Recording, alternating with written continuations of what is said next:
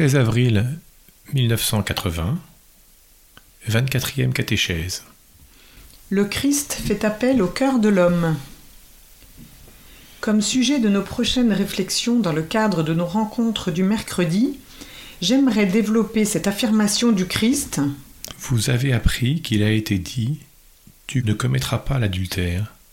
Eh bien, moi je vous dis Quiconque regarde une femme pour la désirer a déjà commis dans son cœur l'adultère avec elle. Matthieu 5, 27-28. Ce passage semble avoir, pour la théologie du corps, une signification clé, comme celui où le Christ s'est référé à l'origine, un passage qui a servi de base à nos analyses précédentes. Nous avons pu alors nous rendre compte de toute l'ampleur du contexte d'une phrase et même d'un mot prononcé par le Christ. Il ne s'agissait pas simplement du contexte immédiat qui s'est dégagé au cours du dialogue avec les pharisiens, mais du contexte global que nous ne saurions pénétrer sans remonter au premier chapitre du livre de la Genèse, négligeant ce qui s'y réfère dans les autres livres de l'Ancien Testament. Les analyses précédentes ont démontré l'ampleur de tout ce qui est contenu dans la référence de Jésus à l'origine. Le texte auquel nous nous attachons maintenant, c'est-à-dire Matthieu chapitre 5 versets 27-28, va nous introduire avec sécurité non seulement dans le contexte immédiat où il figure, mais aussi dans son contexte le plus large, dans le contexte global. Et par celui-ci nous sera graduellement révélée la signification clé de la théologie du corps. Ce texte fait partie du discours sur la montagne, dans lequel le Christ procède à une révision fondamentale de la manière de concevoir et d'accomplir la loi morale de l'ancienne alliance. Ceci se réfère, dans l'ordre, au commandement suivant du décalogue. Au cinquième, Tu ne tueras point. Au sixième, Tu ne commettras pas l'adultère. il est significatif qu'à la fin de ce passage se présente également la question de l'acte de répudiation. Et enfin, au huitième commandement, selon le texte du livre de l'Exode. Tu ne parjureras pas, mais tu t'acquitteras envers le Seigneur de tes serments. Matthieu chapitre 5 versets 33-37. Les paroles du discours sur la montagne qui précèdent ces versets et celles qui les suivent sont particulièrement significatives.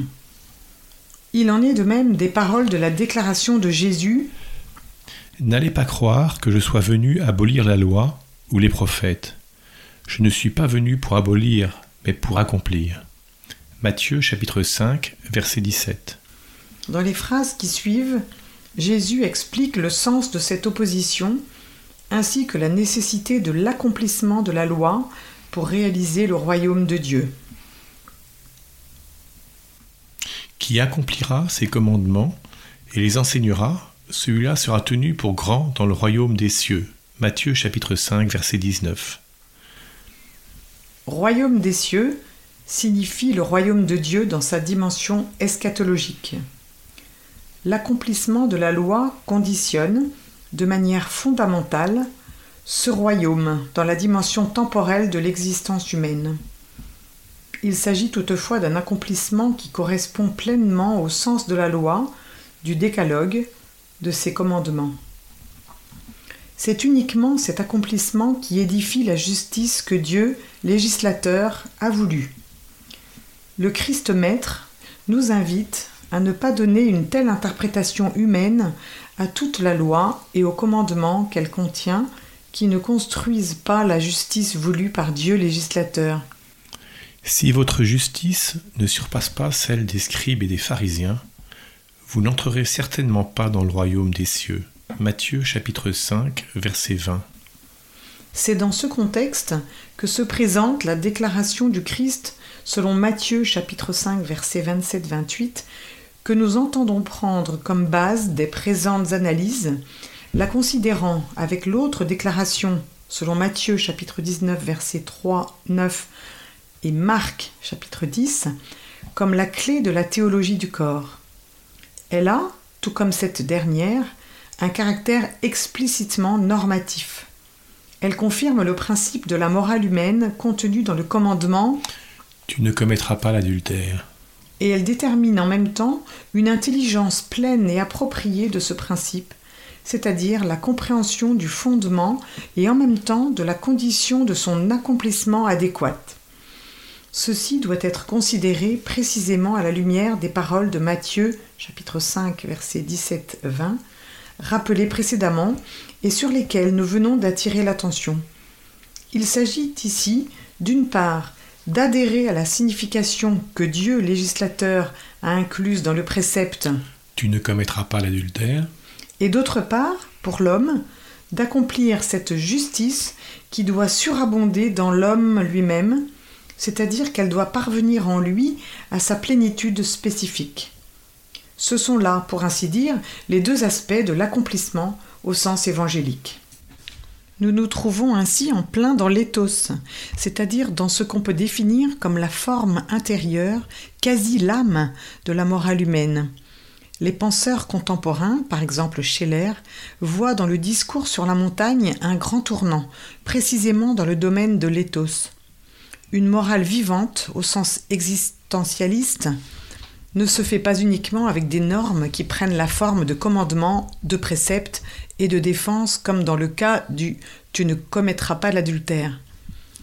La morale dans laquelle se réalise le sens même de être humain, qui est en même temps l'accomplissement de la loi, moyennant la surabondance de la justice à travers la vitalité subjective, se forme dans la perception intérieure des valeurs dont naît le devoir comme expression de la conscience, comme réponse du propre ego personnel. Simultanément, l'éthos nous fait entrer dans la profondeur de la norme même et descendre à l'intérieur de l'homme sujet de la morale. La valeur morale est liée au processus dynamique de l'intimité de l'homme. Pour l'atteindre, il ne suffit pas de s'arrêter à la surface des actions humaines, il faut pénétrer véritablement à l'intérieur. À côté du commandement, Tu ne commettras pas l'adultère. le décalogue dit aussi, Tu ne désireras pas la femme du prochain. dans son discours sur la montagne, le Christ les relie d'une certaine manière l'un à l'autre. Quiconque regarde une femme pour la désirer a déjà commis dans son cœur l'adultère avec elle. Toutefois, il s'agit moins de distinguer la portée de ces deux commandements du décalogue que de relever la dimension intérieure à laquelle se réfère également le précepte. Tu ne commettras pas l'adultère. Cette action trouve une expression visible dans l'acte du corps, acte auquel l'homme et la femme participent contre la loi de l'exclusivité matrimoniale. La casuistique des livres de l'Ancien Testament visant à analyser ce qui, selon des critères extérieurs, constituait cet acte du corps et, simultanément, tendant à combattre l'adultère, ouvrait un espace à ces différentes échappatoires légales. De cette manière, sur la base des compromis dus au caractère intraitable, le sens du commandement tel que le voulait le Créateur subissait une déformation. On s'en tenait à l'observance légaliste de la formule, sans que dans les cœurs surabonde la justice intérieure. Le Christ donne à l'essence du problème une autre dimension, quand il dit Quiconque regarde une femme pour la désirer a déjà commis dans son cœur l'adultère avec elle. suivant d'anciennes traductions, L'a déjà rendu adultère dans son cœur. Formule qui semble plus exacte.